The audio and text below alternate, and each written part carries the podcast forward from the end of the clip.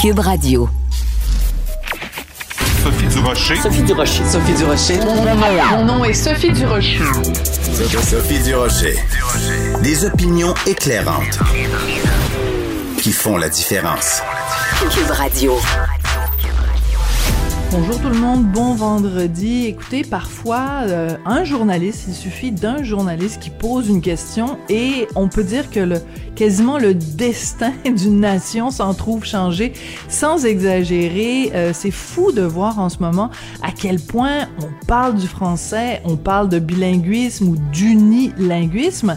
Et je pense qu'on peut ramener tout ça à cette fameuse question que notre collègue Pierre-Olivier Zappa avait posée au président directeur général d'Air Canada, Michael Rousseau, qui venait euh, de présenter une conférence en anglais seulement devant la Chambre de commerce de Montréal. Et c'est là qu'on avait appris que donc, euh, ben, ça faisait euh, plus d'une décennie qu'il vivait à Montréal sans parler un mot de français.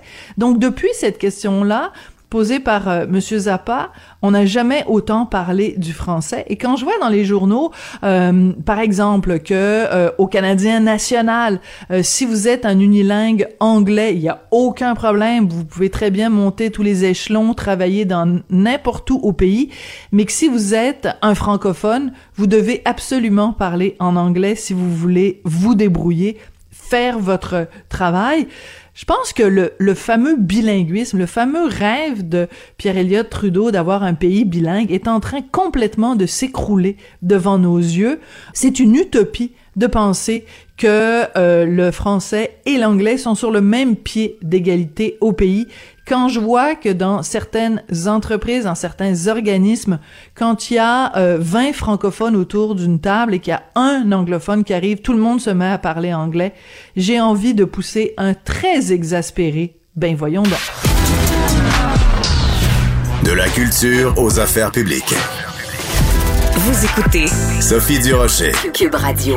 C'est clair que la pandémie n'est pas totalement terminée. Euh, c'est c'est clair qu'il y aura d'autres euh, vagues, mais pour l'instant, c'est important de s'arrêter un petit peu et de réfléchir à la COVID longue, vous savez, donc les effets secondaires de la COVID qui se font sentir longtemps après que la personne n'ait plus nécessairement de, de, de symptômes. Euh, Est-ce que les vaccins peuvent jouer un rôle pour réduire justement les effets de la COVID longue? C'est une théorie qui circule beaucoup euh, en ce moment. On va en parler avec euh, un spécialiste avec qui j'adore parler. C'est mon, c'est mon chouchou dans le domaine, André Veillette, qui est chercheur en immunologie à la faculté de médecine de l'Université de Montréal. J'ai le droit d'avoir des chouchous, Monsieur Veillette. Bon, Ben oui. je le dis. Ben oui. Bon. Parce qu'il y a certains qui sont des meilleurs pédagogues que d'autres. Il y en a certains qui sont plus euh, des meilleurs communicateurs que d'autres. Donc, à ce niveau-là, moi, je vous donne ma médaille. Alors, écoutez, euh, les, on sait évidemment que les vaccins ont aidé à réduire le taux d'infection lui-même, aussi à, à réduire les, les, les symptômes graves. Mais est-ce que ça pourrait euh, réduire le risque de développer la COVID longue. Qu'est-ce que vous, vous en pensez? Alors, c'est certain que si les gens sont vaccinés avant euh, d'attraper ou de développer euh, d'attraper la COVID, il semble que ça diminue d'à peu près 50% les chances de développer la COVID longue. Donc, c'est une autre raison pour aller se faire vacciner, une dose, deux doses, trois doses. On est à trois doses. Il faut au moins trois doses pour être bien protégé. Puis quand on a eu ça, il semble que si jamais après ça on attrape la COVID, il y a une diminution d'à peu près de moitié des chances d'avoir la COVID longue. Alors, dans l'article dont vous parlez, euh, qui est sorti récemment, euh, ce qui suggère, c'est qu'une fois que les gens ont la COVID longue, euh, après avoir été infectés, est-ce est-ce que c'est possible que la vaccination pourrait aider ces gens-là? Donc, euh, euh, utiliser le vaccin finalement comme un traitement pour la COVID longue. Les données sont pas euh, faramineuses. Il semble que ça diminue d'à peu près 10% basé sur le, gros groupe d'individus qui ont, qui ont étudié euh, les symptômes de la COVID longue. Alors, il y a peut-être un petit effet. Il faut se rappeler qu'au début de la pandémie, euh, il y avait des gens qui euh, avaient la COVID longue et puis euh, par spontanément, leur médecin avait décidé de leur donner un vaccin pour voir ce que ça faisait. Puis il y en avait qui avaient rapporté des anecdotes euh, de, de, de, de, symptômes de COVID long qui disparaissaient. Alors, ah, oui. un basé là-dessus que, oui, ça avait été rapporté. Évidemment, c'est des anecdotes. Alors, il faut toujours faire attention avec les anecdotes. C'est pour ça que c'est important d'avoir des, des, plus grandes études. Et puis, euh, l'étude dont vous parlez, qui est sortie récemment, elle suggère que oui, il y a peut-être un effet, mais c'est pas un effet énorme. Hein. 10% de réduction, euh, ça veut dire que s'il y en avait 10, ben, il en reste encore 9. Euh, oui. Alors, je pense qu'il y, y, a un effet. Euh, peut-être que c'est parce que le vaccin n'a pas été donné euh, suffisamment de fois. Peut-être qu'on a besoin de plus d'une dose. Euh, mais c'est quelque chose qui définitivement euh, nécessite des évaluations additionnelles parce que c'est une maladie sérieuse, la COVID longue. Et puis, on en parle moins de ces temps-là. on n'a pas vraiment de traitement pour ça à part la physiothérapie, l'ergothérapie. puis c'est clair que ça va être un énorme problème médical, puis un problème pour la société. et donc, c'est important d'explorer ça. Puis c'est une piste d'exploration pour essayer de diminuer euh, la sévérité des symptômes chez les gens qui l'ont ou euh, même l'incidence de, de, la COVID longue. Oui. Alors, euh, donc, c'est pas rien quand même, c'est le, le, British Medical euh, Journal qui, qui ouais. publie cette étude-là. Vous l'avez dit, vous l'avez mentionné, Monsieur Veillette, on en parle moins maintenant de la COVID longue. Ouais. Pour les gens qui en sont atteints, pour les gens qui en souffrent, c'est complètement décourageant parce que c'est très difficile de le faire reconnaître euh, par les employeurs, par les compagnies d'assurance, par le système de santé. Euh, donc, euh, on, doit bien sûr faire plus d'études, mais est-ce qu'on on doit pas aussi faire plus d'éducation populaire pour sensibiliser les gens à la réalité vraiment désastreuse de la COVID longue? Tout à fait. Euh, alors, je pense que, bon, là, on est pris au Québec dans une campagne électorale, puis c'est souvent euh, des choses comme ça qui, malheureusement, prennent un peu le bord. Euh, mais euh, vous avez raison, c'est quelque chose dont on doit davantage parler. Bon, il y a des cliniques qui existent pour ces gens-là, mais je pense qu'il n'y en a pas assez. Euh, je pense aussi que il faut faire davantage de recherches pour essayer de déterminer c'est quoi la cause, parce qu'on la sait toujours pas. Il y a des hypothèses, mais on ne sait pas la cause. Euh, et puis euh, pour développer des traitements, au minimum aussi rendre les accès meilleurs, un meilleur accès aux, aux, traitements de physiothérapie, ergothérapie, aux gens qui ont des difficultés de fonctionner, euh, essayer de les aider pour mieux être fonctionnels. Alors, je pense que c'est, vous avez raison, c'est, un peu un oubli qu'on a fait, mais c'est un oubli parce qu'en partie, je pense que c'est pas très populaire comme sujet. C'est un sujet négatif. On aime ça tourner la page sur la pandémie, mais on n'a pas tourné la page sur la pandémie. Puis non seulement il y a encore du virus qui circule, euh, mais aussi la longue COVID va être là pendant longtemps pour nous rappeler euh, des, des, des, conséquences, comme vous dites, désastreuses de, de, de la pandémie. Donc, c'est quelque chose qu'il faut régler. Euh, puis j'assume qu'on n'en parle pas trop au Québec là, parce qu'on est en campagne électorale, mais c'est définitivement quelque chose qui va avoir besoin de davantage d'attention dans le futur. Les patients commencent à se regrouper, hein? Ils font oui. eux-mêmes.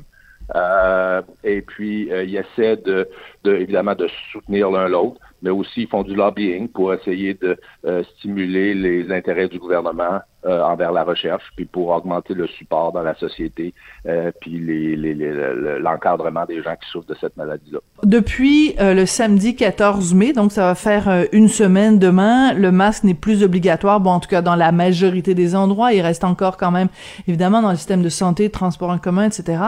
Euh, est-ce que vous, ça vous inquiète? Parce que moi, je vous dis, en tant que membre du public général, aller au cinéma, pas de masque, aller voir un spectacle du Cirque du soleil, pas de masque, rentrer à l'épicerie puis sentir les raisins puis les melons, pas de masque, ça fait une grosse différence.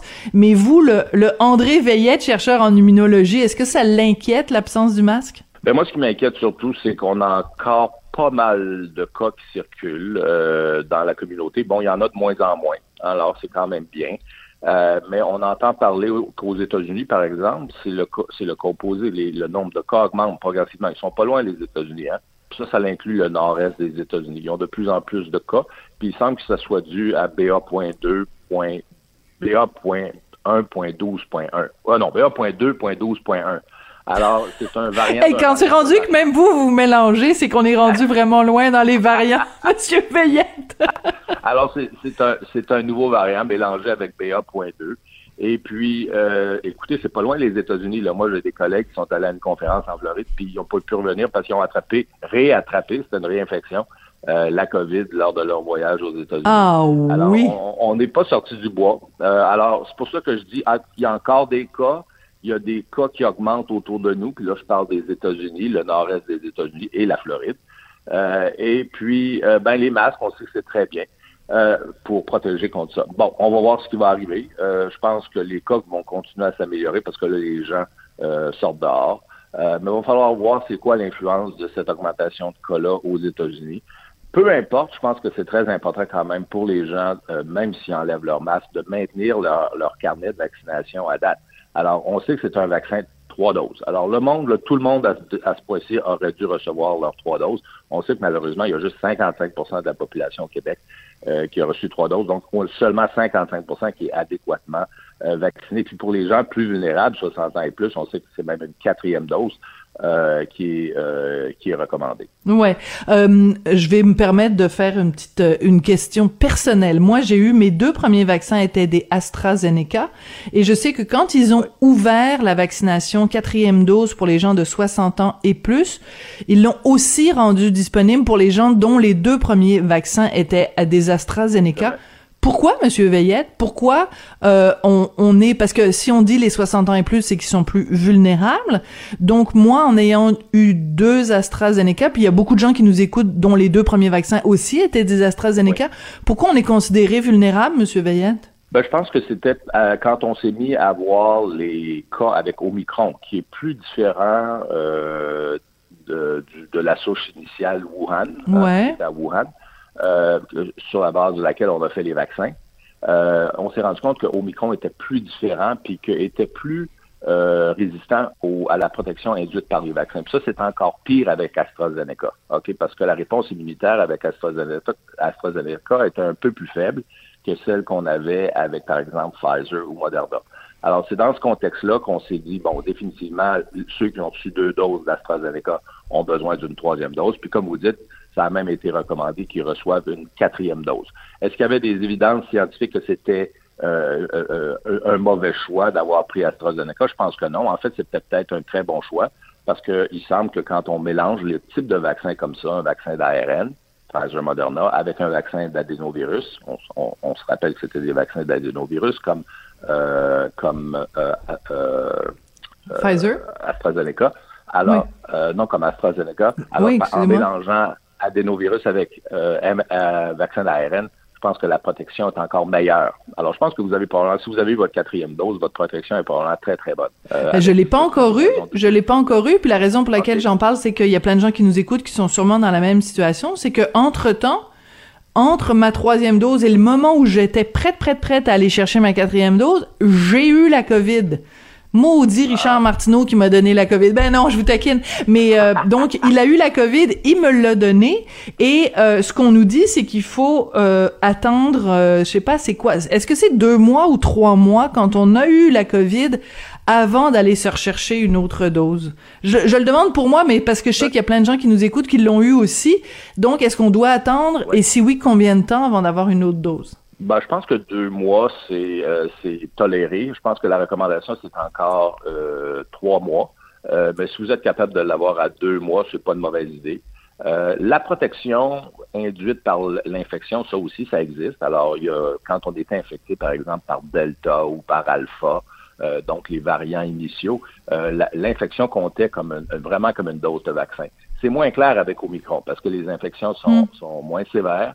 Et puis, euh, le vaccin a tendance d'induire une moins forte réponse immunitaire euh, qui va évidemment être importante pour la protection contre la réinfection. Alors, c'est pour ça que on dit de plus en plus qu'une infection par Omicron, ça ne devrait pas compter comme une dose de vaccin, que les gens devraient quand même aller ah, chercher ah. Euh, leur dose successive de vaccin, puis qu'ils ne devraient pas trop tarder. Je pense qu'il ne faut pas trop attendre. Là. là, vous pouvez voir ce qui va se passer au cours des prochaines semaines. Si les cas continuent à baisser, ben, c'est sûr que vous pouvez attendre, mais ça veut dire, il faut être vacciné quand même euh, au moins deux semaines avant l'arrivée du virus. Là. Alors, euh, ça devient des décisions personnelles à ce moment-là. Ouais, c'est pas évident. Vous nous avez mentionné tout à l'heure, Monsieur Veillette, euh, euh, cette anecdote de collègues à vous qui étaient allés euh, aux États-Unis donc pour une conférence médicale et qui ont été réinfectés. ça, c'est un peu, excusez-moi l'expression, mais c'est un peu capotant. Ce, ce, cette notion-là de réinfection, c'est, est-ce que vous, ça vous inquiète? Pas juste l'anecdote avec vos collègues, mais de façon générale, cette réinfection qui parfois est très rapprochée. Hein? Il y avait eu ce cas d'une femme en Espagne qui avait été réinfectée seulement trois semaines après avoir eu la COVID? Oui, alors ça, ce que ça indique, c'est deux choses, je pense, au moins. La première, c'est que le virus il est très contagieux. Alors, euh, c'est pas parce que c'est facile de l'attraper parce qu'il y en a tellement, puis c'est tellement contagieux. Euh, ça, c'est la première des choses. Puis la deuxième des choses, c'est, je pense que ça commence à pas mal mettre le clou dans le cercueil là, pour cette idée d'immunité collective. Euh, oui, hein? Que la vaccination va régler tout. Alors, c'est clair qu'il faut être vacciné, mais c'est clair que le vaccin est surtout bon pour prévenir, comme vous avez dit tout à l'heure, euh, les maladies sévères, les hospitalisations. Ça ne prévient pas, malheureusement, à 100% les infections ou le risque de transmission. C'est probablement 50% le chiffre, mais avec le temps, après que quelqu'un a eu sa dernière dose, ça va baisser progressivement cette protection contre l'infection et euh, la transmission. C'est encore pire avec Omicron, comme je vous ai dit, parce que l'induction des niveaux d'anticorps par Omicron, surtout si les gens sont peu ou pas symptomatiques, n'est pas très, très élevée. Alors, c'est pour ça, donc, il faut, il faut, faut, faut maintenir son carnet de vaccination euh, à date. À jour. Euh, le virus, il circule encore, puis là, il y a- ça monte en Afrique du Sud encore à nouveau. Euh, il y a d'autres pays aussi où il y a une augmentation des cas, comme je disais aux États-Unis. Euh, il va sûrement y avoir euh, une septième vague euh, au Québec. On, on la prévoit pour, pour on la prédit pour l'automne, mais elle va peut-être arriver en plein milieu de l'été, on ne le sait pas. Euh, ce qui est de notre côté, le- la bonne, la bonne chance qu'on peut avoir, c'est que finalement, les Québécois, quand il fait beau, ils sortent dehors, ils n'ont plus tendance à rester dans la maison. Alors, Ouais. je pense qu'il va falloir voir, mais c'est c'est un autre indice qu'il faut maintenir son, son carnet de vaccination à date, parce que le virus va revenir, puis c'est pas parce qu'on l'a eu une fois qu'on l'aura pas une deuxième fois. J'ai commencé l'entrevue en disant que vous étiez mon chouchou. Je vous aime beaucoup, sauf quand je vous entends parler de septième vague. Là, j'ai vraiment le goût là, de « Oh mon Dieu! » Mais euh, j'aime ça parce que vous êtes lucide. Hein? On vous demande pas d'être fin, on vous demande d'être lucide. Alors, euh, après, euh, après, on vivra avec les conséquences des, des informations que vous nous donnez. Je vous taquine, bien sûr, André Veillette. C'est toujours euh, extrêmement intéressant de vous parler. Vous êtes plein de bons conseils. Chercheur en immunologie à la Faculté de médecine de l'Université de Montréal. Merci beaucoup, Monsieur Veillette. Merci.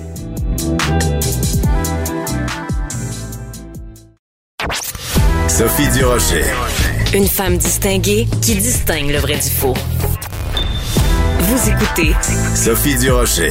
Si vous avez vu le Journal de Montréal, le Journal de Québec euh, de ce matin, il y a un cas euh, vraiment très troublant de euh, conséquences des retards dans la justice. On va parler de tout ça avec Karine Gagnon, elle est chroniqueuse politique au Journal de Montréal, Journal de Québec et aussi directrice adjointe de l'information au Journal de Québec. Karine, bonjour. Bonjour Sophie.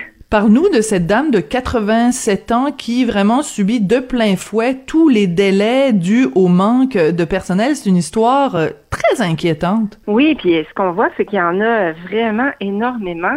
Euh, là, dans ce cas précis-là, on parle d'une aînée de 87 ans victime d'un violent vol qualifié. Alors, tu sais, c'est pas, euh, c'est pas euh, une décadée quand même là. Euh, puis le juge euh, a dû s'excuser auprès d'elle parce que euh, ben, il a fallu qu'il reporte le procès parce qu'il n'y a pas de greffière pour faire le travail qui est nécessaire à à l'évolution d'une cause euh, devant les tribunaux. Alors, euh, imagine comment euh, comment cette dame-là euh, peut se, se sentir. Là, déjà, là, on voit que le, le vol qualifié a été commis, ça fait quand même trois ans. Ouais, en 2019. C'est déjà, Donc, ouais. Puis, euh, de, donc, euh, ça fait depuis 2019 que elle demande justice. En fait, c'est vraiment dingue de se dire trois ans plus tard, c'est toujours euh, pas fait. Puis, tu sais, quand on parle, Karine, là, de pénurie de main d'œuvre, bon, c'est c'est des grands mots là, peut-être, mais quand on voit le, le les conséquences concrètes sur le terrain, ben ça ressemble à ça.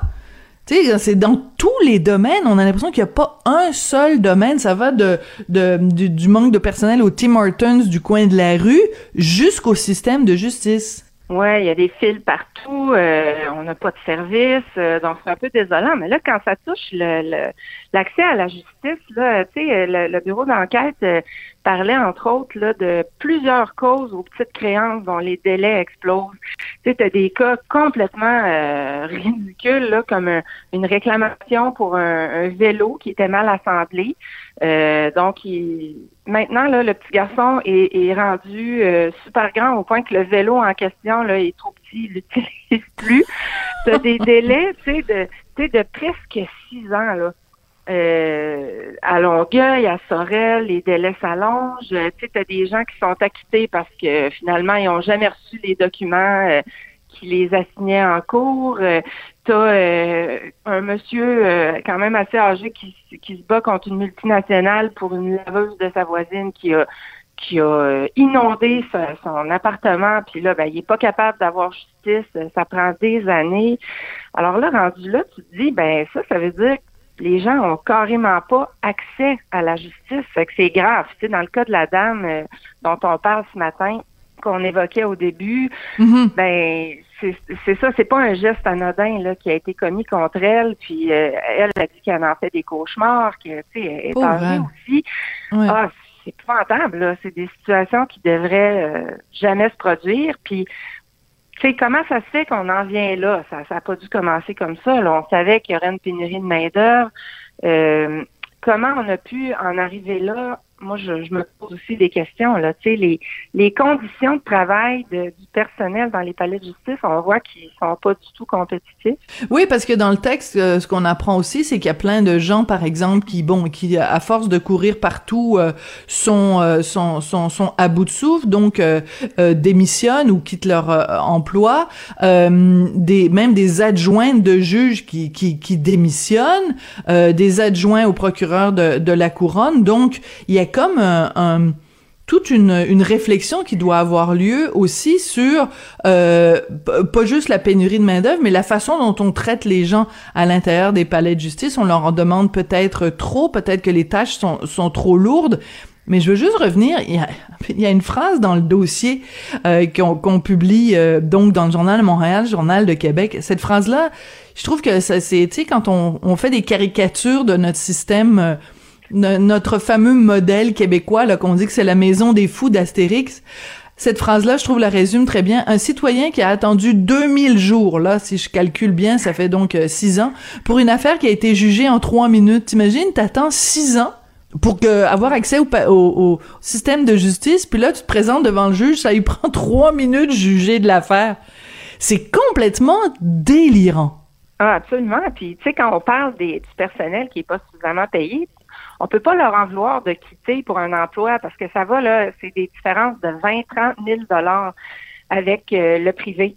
Alors, c'est sûr qu'ils vont s'en aller, là, ils resteront pas. Tu sais, l'accès à des greffières, par exemple, les juges en région sont obligés de faire affaire avec des greffières, par exemple, qui sont dans une autre région à distance. Alors, ça n'a aucun, aucun bon sens. Puis moi, ce qui me faisait rire aussi, ben, rire jaune, disons, là, c'est les solutions du ministre euh, Simon Jolin euh, Barrette qui dit euh, ben il faudrait que tout le monde fasse sa part et que les juges siègent peut-être les soirs et week-ends. Ben là. mais je m'excuse, mais ces gens-là sont débordés. Déjà? et puis ben, habituellement, quand tu deviens juge, je pense que c'est une promotion. Je pense que c'est tes meilleurs avocats. Je pense que tu as passé à travers un processus super compliqué. Absolument. c'est parce que tu es considéré, là, en tout cas, on l'espère. Là.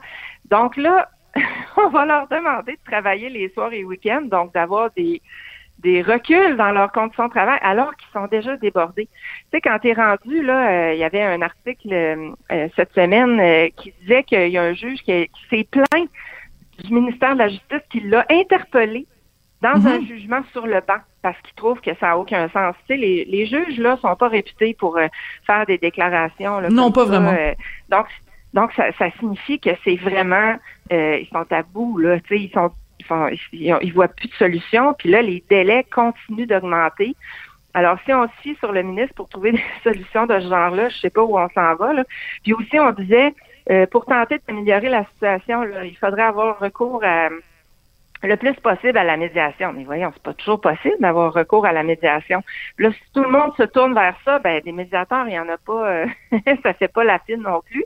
Mais quand même, mais quand même, tout ce, ce système-là de, de médiation a justement été euh, mis sur pied pour éviter d'engorger le système de justice. Et on s'est rendu compte, alors qu'il y avait beaucoup de sceptiques au début, on s'est quand même rendu compte que, en effet, il y a plein de, de causes mineures. Euh, évidemment, c'est pas des grands procès criminels qui vont qui vont se retrouver là, mais qu'il y a quand même plein de causes mineures où, en effet, quand tu assois les deux parties autour d'une table avec quelqu'un au milieu qui entend les deux parties, qui entend les arguments, qui entend les, les, ressentis, si tu veux, plein de causes peuvent se régler de cette façon-là. Donc, ça a quand même été jusqu'ici une excellente façon de, de désengorger euh, le, le, système de justice à la satisfaction des deux parties. Donc, ça, je trouve c'est important de le mentionner. Mais ce qui est plate dans ce que dans ce qu'on apprend dans le dans le fameux dossier euh, du journal, c'est que ce que ça veut dire, concrètement ce que ça signifie, au-delà du fait que les justiciables sont déçus, etc., c'est que ça veut dire qu'il y a des criminels, des gens qui ont commis des gestes criminels, qui ont commis, euh, qui ont fait des fraudes, par exemple, qui sont qui sont en liberté, qui retournent chez eux en sifflotant puis les deux mains dans les poches, pour des raisons purement bureaucratiques et, administratives. Là, c'est pas que euh, ils se sont présentés au palais de justice, leur procès a eu lieu, la cause a été entendue et on considère qu'ils peuvent retourner dans la dans la dans la société sans être inquiétés. Non, potentiellement ces gens de là devraient être en prison ou subir une une, une, une punition euh, financière. Puis à la place, ils rentrent chez eux juste parce que la greffière est pas disponible cette journée-là. C'est ça qui est choquant. Ah oui, c'est tout à fait choquant. Puis, tu sais, on parle de médiation. Je serais curieuse de savoir euh, est-ce que c'est bien communiqué, qu'on peut avoir recours au service de médiation, combien on a de, de tu sais, à quel point ce, service-là peut permettre de désengorger, parce que visiblement, là, tu sais, si on parle juste des petites créances, il y a moins de causes, il y a moins de demandes, mais pourtant, euh, le, temps d'attente a explosé. Fait qu'il y, a beaucoup, il y a beaucoup de mécanismes qui, qui sont pas efficaces, euh, qui, qui fonctionnent pas. Puis on n'a pas l'air de savoir comment euh, on va régler tout ça. Hmm. C'est très, très, très inquiétant, mais écoute, ça fait partie de toutes les affaires tout croche euh, qu'il y a en ce moment euh, au Québec. On a l'impression vraiment d'une une société qui est en train de se déliter. Quand tu dis quand même le système de santé en arrache, le système d'éducation en arrache, et là le système de justice qui, qui en arrache, on, a l'impression parfois que ça sais, il y a une chanson des Cowboys fringants, là, ça tient avec de la broche. Mais c'est le gars, il parle de, de des sentiments de sa blonde, là. Mais je, je trouve que de, de ces temps-ci, la, la société québécoise a vraiment l'air de tenir avec de la broche. On, on c'est un miracle que ça tienne encore debout. Oui, puis tu sais, on, on, dit souvent la pandémie a le dos large, mais c'est comme si ça a pris toute la place, puis on a oublié beaucoup de problèmes, tu sais, qu'on a pelleté en dessous du tapis, là, mais qui vont ressortir, là. Euh, qui, nous, qui nous pète d'en face, comme on dit en bon français. Euh, bon, puis quand ça touche l'accès à la justice, c'est d'autant plus inquiétant. Là. Puis on peut tous être confrontés à, à cette problématique-là, hein, d'avoir à, vivre ça, là, ça, ça peut toucher euh, tout le monde. Ouais, euh, Karine, on a toutes les deux été euh, débatteuses, chroniqueuses, à un moment donné ou l'autre, et parfois ensemble toutes les deux dans une ou l'autre des émissions de Denis Lévesque, qui a signé hier sa dernière euh, émission à LCN.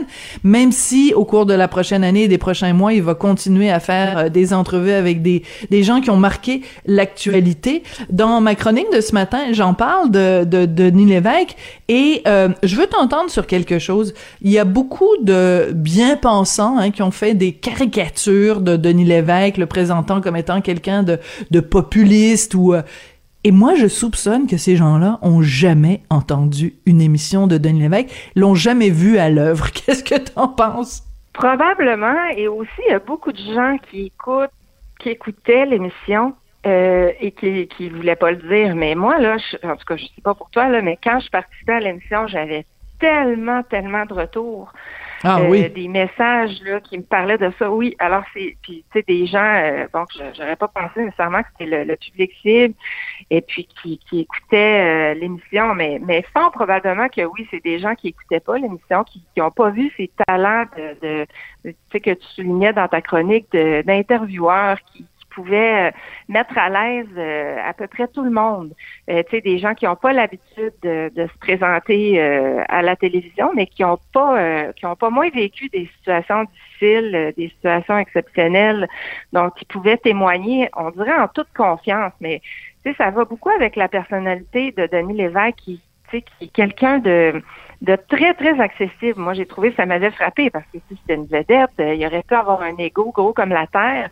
Mhm. Mais c'est pas ça du tout, là. C'est quelqu'un de super gentil, super accessible. je pense que ça se ça se reflétait beaucoup en ondes, ce, cette, euh, côté de, de sa personnalité. Oui, puis aussi une chose très importante, c'est que quand il a commencé son émission il y a 16 ans, euh, avec cette idée de donner la parole à des gens ordinaires qui ont des histoires extraordinaires, c'est vraiment la, la formule consacrée, disons, euh, ça, ça, prenait du culot quand même parce que euh, normalement à la télé ce genre d'histoire là c'est 15 euh, secondes une minute dans le, le, dans un bulletin de nouvelles. À la fin en général du du, du bulletin de nouvelles tu sais telle personne a vécu un drame telle personne a vécu une situation inusitée. Et en leur donnant la parole Denis Lévesque a fait quelque chose c'est que ces gens là parfois euh, s'exprimaient de façon maladroite. Tu sais, ils n'avaient pas une armée de conseillers en communication derrière eux comme des politiciens ou des ou des vedettes euh, du cinéma. Euh, donc, euh, s'exprimaient parfois de façon maladroite, de façon très imagée. On a vu aussi des gens qui venaient de, de toutes toutes toutes les régions euh, du Québec. Et jamais on a senti chez Denis Lévesque soit qu'il les prenait de haut, soit qu'il riait d'eux, soit qu'il leur manquait de respect. Euh, donc, ça a été, euh, avant le temps, une émission extrêmement inclusive, vu que c'est le nom euh, qui est très à la mode en ce moment. Non, mais c'est vrai, et c'est important, je trouve, de, de le mentionner, parce que, tu sais, si faire ça, c'est être populiste, ben moi, je, je, dis félicitations, soyons tous populistes, parce que qu'est-ce que ça veut dire être populiste? Ça veut dire parler au peuple le langage du peuple. Ben, je veux dire, en télévision, il me semble que c'est une qualité plutôt que d'être un défaut ça prenait quand même énormément de doigté, tu sais, euh, pendant la pandémie, entre autres. Là, il donnait, on y a souvent participé, toi et moi, là, à des ben débats sur, euh, bon, euh, pour ou contre le vaccin, pour ou contre les mesures. puis il parvenait très bien à naviguer à travers tout ça, puis à obtenir le point de vue de tout un chacun en, en, tout respect, là. Alors c'est vrai que c'est vrai que à ce niveau-là, là, c'était vraiment un, un là, de de l'entrevue. Puis ça, c'est pas donné à tout le monde, vraiment pas. Alors, euh, j'ai hâte de voir euh, bon, qu'est-ce qui va arriver euh, avec avec Denis. On va sûrement le revoir, là, mais en tout cas, pour ma part, il va beaucoup me manquer. oui, tout à fait. Et son équipe, oh oui, ben on salue, on salue Bruno Genet qui qui travaille avec Denis depuis depuis des années, qui est vraiment son son son alter ego dans l'ombre, évidemment. Donc, euh, ben merci beaucoup Denis pour euh, toutes ces années. Euh, et bon, ben, c'est pas terminé. Hein, il va faire 25 entrevues avec 25 personnalités marquantes, mais disons que c'est c'est c'est le moment où, pour l'instant en tout cas, Denis descend de l'autobus du show business. Karine, merci beaucoup. Et puis ben on se reparle euh, la semaine prochaine. Euh, profite bien de, de, la fin de semaine et on se parle la semaine prochaine. Merci, bonne fin de semaine.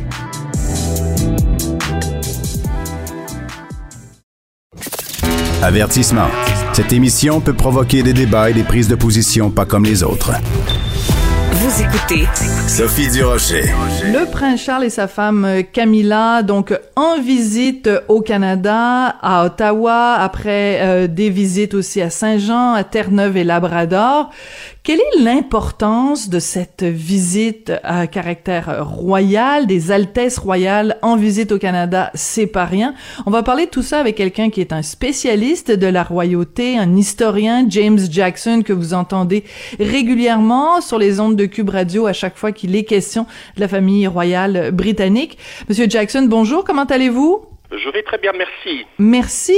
Écoutez, euh, la, la question que tout le monde se pose, c'est qu'est-ce qui justifie euh, une visite comme ça? Parce qu'on nous dit c'est pour euh, célébrer le 70e anniversaire d'accession au trône de la reine Élisabeth, donc un jubilé de platine. Est-ce que chaque fois que euh, la reine fête un anniversaire d'accession au trône, il doit y avoir elle ou un membre de la famille royale qui, qui, qui se promène à travers le monde? Est-ce que c'est comme ça que ça fonctionne? Bah non, ben, mais, bien sûr, c'est pour les jubilés. Alors, on, se souvient des, autres visites euh, royales, donc le prétexte est, bon, n'est-ce pas, pour, pour visiter euh, les pays du Commonwealth. Euh, pour le prince Charles, il aime beaucoup le Canada parce qu'il est toujours très bien accueilli, peut-être pas au Québec, mais ailleurs au, Canada. Mm-hmm. Donc le prétexte, c'était voilà pour euh, célébrer le, le, jubilé de platine de, de, de Sa Majesté, euh, tout comme dans les, euh, les Caraïbes, un peu plus tôt dans l'année, le prince William et, la duchesse sont venus. Avant, c'était le prince Édouard, mais leur, leur accueil était peut-être moins bon. Mais, mais en fait, cette fois-ci, en fait, je vois plusieurs raisons. Pour le prince Charles, il se prépare, n'est-ce pas, pour euh, accéder au trône. Donc, il veut euh, montrer euh, l'empreinte qu'il pourrait donner à la monarchie. Il le sait, parce que les sondages sont clairs là-dessus. Au Canada, ils ne sont pas très bien vus par les Canadiens. Hein. Mhm. les, derniers sondages Angus Reid montrent que plus de la, plus de la moitié des Canadiens ne, le veulent pas comme roi et surtout euh, pas Camilla comme reine. Mais en fait, on, ne peut rien faire. Hein. Ça, c'est, c'est, la Constitution. Euh, ça sera toujours comme ça. Dès, euh, dès que la reine meurt, on, va dire vive le roi. Donc le prince Charles sera roi. Est-ce qu'il sera couronné? Ça, c'est euh, autre chose. Mais, voilà. Donc c'est son empreinte, mais aussi parce que c'est un pays où il peut parler des thèmes euh, qui, euh, qui l'affectionnent, en fait, depuis très longtemps, c'est-à-dire l'environnement, oui. et le, réchauffement de la planète. Donc euh, voilà, c'est important de le mentionner parce que c'est pas simplement un prince d'apparat, c'est quelqu'un qui s'implique beaucoup dans ces causes-là et je, pense que c'est vraiment c'est un attachement et un intérêt sincère. Et le prince Charles, corrigez-moi si je me trompe, euh, James, mais euh, c'est ce sont des intérêts qu'il a avant même que ce soit à la mode de s'intéresser à l'écologie et à l'environnement. Bien, bien sûr, c'est euh, autrefois la presse britannique se moquait euh, du prince parce qu'il était très écolo. Mm-hmm. Et euh, on, on, disait de lui là qu'il qu'il embrassait les les plantes dans, autour de sa résidence, il, s'accrochait aux arbres, donc on se moquait. Maintenant, c'est c'est devenu donc à la mode, donc pour le moment, donc il est accepté en Angleterre. Ailleurs, euh, c'est différent. Mais pour lui, en fait, euh, on voit qu'il était beaucoup plus intéressé quand il est arrivé hier dans les territoires du Nord-Ouest que quand il était au, au marché ouvert à Ottawa ou, ailleurs. Donc, euh, acheter des, des, cadeaux pour, pour les enfants, les petits-enfants, oui, ça c'est... En fait, il, se comportait comme n'importe quel touriste britannique qui arrive à Ottawa ou au Canada. Et en fait, euh, j'ai l'impression parfois que ces visites, hein, c'est un peu ringard, il, faut l'admettre, c'est juste une, euh, l'occasion euh, pour une séance de publicité, de, photos publicitaires, pour ne pas dire de, propagande, une mise en scène soigneusement organisée par le gouvernement canadien, parce que tout ce qu'il dit, hein, tout ce qu'il fait, même l'itinéraire, est déjà organisé par euh, le gouvernement euh, d'Ottawa. Hein, mhm. c'est Trudeau qui, est derrière tout ça. Donc dire que voilà, il, il vient parce qu'il s'intéresse au climat, il s'intéresse au Canada, c'est pas tout à fait vrai. Alors il y a le, tout le dossier, tout le dossier des pensionnats, euh, des euh, des pensionnats euh, religieux. ce qui est particulier quand même, c'est que les l'endroit où il y a eu le plus de scandales, c'est la Colombie-Britannique, la Saskatchewan, l'Alberta. Il ne va pas là. Donc ça aussi c'est c'est ça fait partie de cette cette mise en scène parce que si on voulait vraiment qu'il euh, qu'il confronte les, les, les scandales ou les ou les disons les, les, les sujets plus délicats ben il aurait inclus ces, ces, territoires là dans, dans sa visite.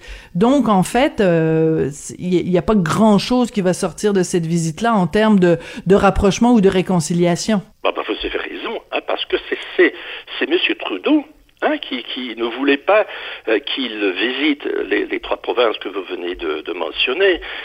Mais il faut, il faut, même analyser le langage de son premier discours quand il est arrivé il y a, il y a trois jours. Oui. Il a parlé, quand il a parlé des aspects les plus sombres, les plus difficiles du passé, ah, c'est une façon de parler des pensionnats sans les nommer.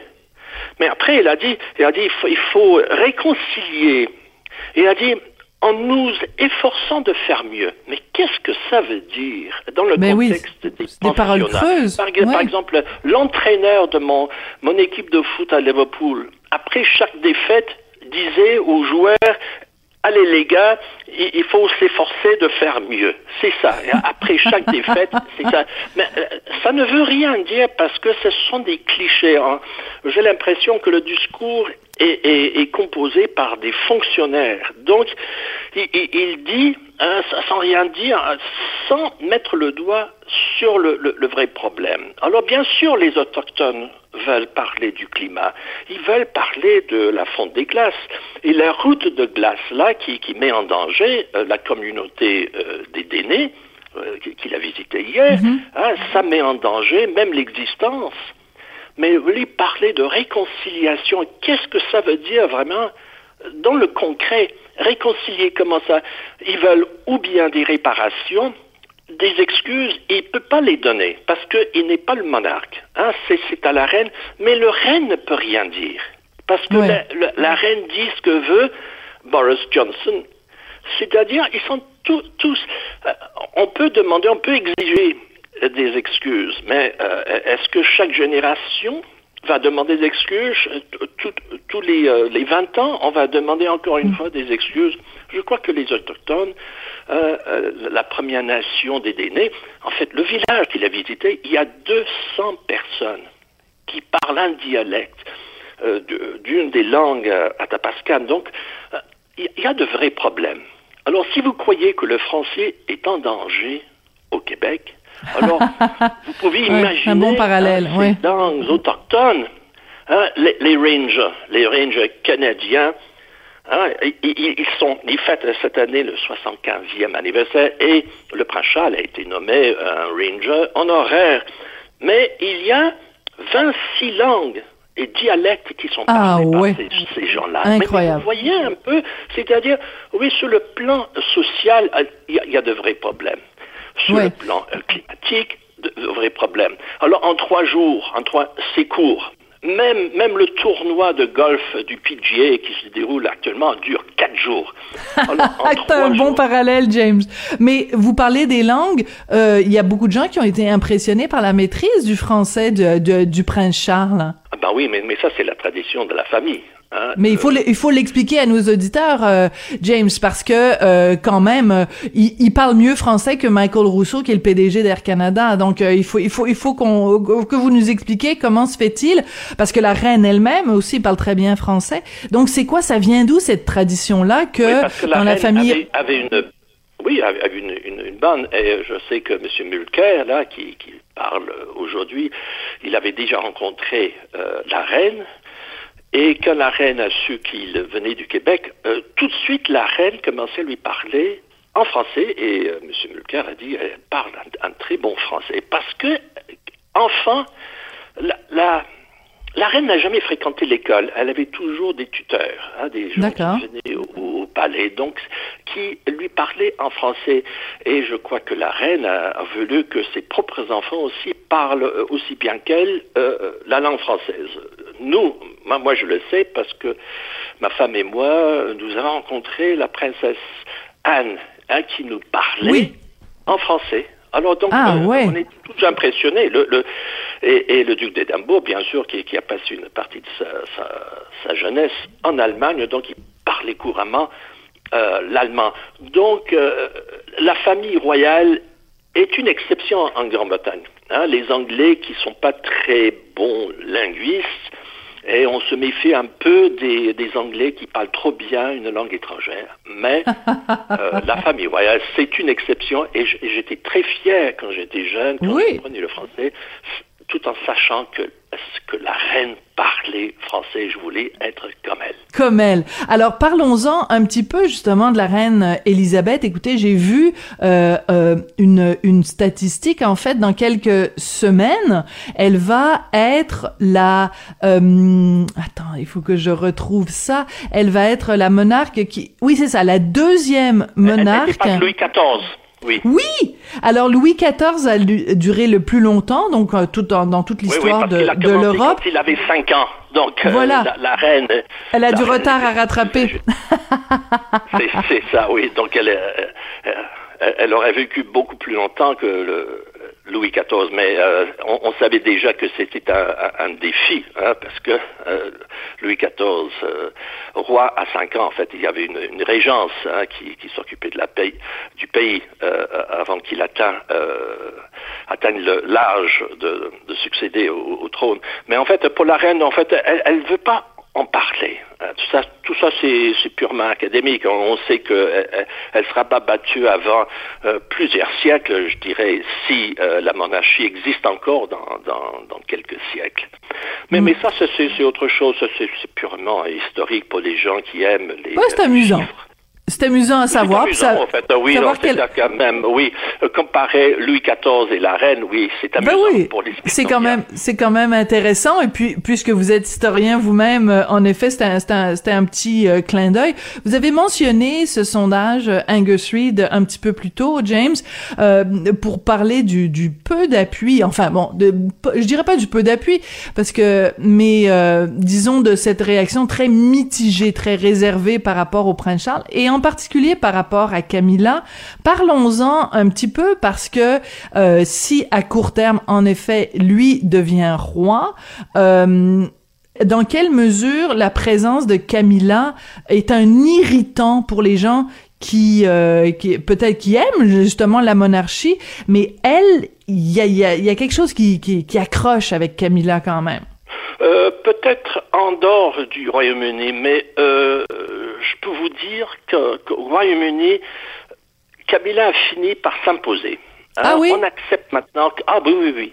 Hein, on accepte maintenant qu'elle a euh, parce qu'apparemment, les, euh, les, gens qui la rencontrent euh, la trouvent très, très sympathique. Elle s'intéresse à, à, tout ce qu'elle voit, elle, elle, serre la main à tout le monde. Donc, elle, elle est maintenant acceptée. On, ce n'est pas le cas qu'on qu'on oublie la princesse Diana. Donc c'est pourquoi peut-être au Canada où on ne voit pas Camilla, même si c'était sa cinquième visite au Canada, elle dit pas grand-chose. Hein. On toujours là à côté du prince Charles, mais euh, hier, par exemple, elle a visité une école où on essaie de, préserver euh, cette langue euh, atapascane hein, parlée par 200, 200 personnes dans un petit village. Mais en Angleterre, je crois que on accepte que c'était le grand amour du, mhm. prince Charles. On accepte que le mariage, c'était un, mariage organisé par la reine-mère entre Charles et Diana.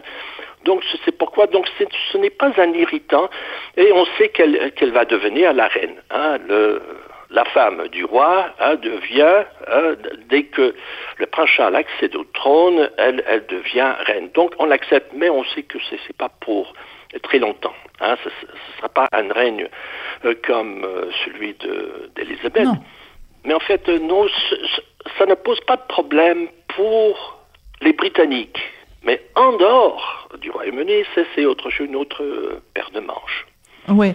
Imaginez si euh, de son vivant, euh, euh, la princesse Lady Di avait appris que un jour, si on lui avait dit que un jour, Camilla son ennemi juré, en fait, elle, elle, a dit à un moment donné, il y a trois personnes dans ce mariage.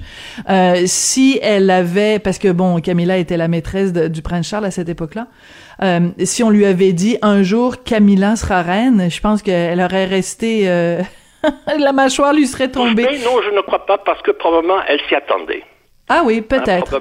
ah oui, probablement très peu de temps après leur mariage, elle s'est rendue compte. Hein, que voilà, quand elle a dit il y avait trois personnes, et la personne de trop, c'était elle-même. Hein, voilà, exactement. James. l'autre. Mais, voilà, donc euh, probablement elle accepte, euh, euh, elle aurait accepté, et probablement elle avait déjà compris très tôt dans le mariage. Oui, alors, euh, ça va rester quand même une phrase célèbre, trois personnes dans ce mariage. James Jackson, historien spécialiste de la royauté, merci de nous éclairer de, de vos lumières. Et euh, ben écoutez, moi j'aime toujours ça parler du roi Soleil euh, de Louis XIV. C'est toujours, c'est toujours amusant de placer ça dans la conversation et de, de réfléchir ensemble à, à, cette monarchie conspuée par certains, adorée par d'autres, qui ne fait jamais l'unanimité, mais c'est quand même un, un phénomène fascinant. Merci beaucoup d'avoir réfléchi avec nous sur la visite du prince Charles. Merci, au revoir. Merci. C'est comme ça que l'émission se termine sur une note royale. Alors, le roi des ondes, c'est Jean-François Paquet à la réalisation, à la mise en onde. La reine de la recherche, c'est Florence Lamoureux, euh, accompagnée de Charlotte Duquette. Merci beaucoup à vous, les rois de, des auditeurs, des auditrices. je vous souhaite une fin de semaine royale, puis on se retrouve lundi. Radio.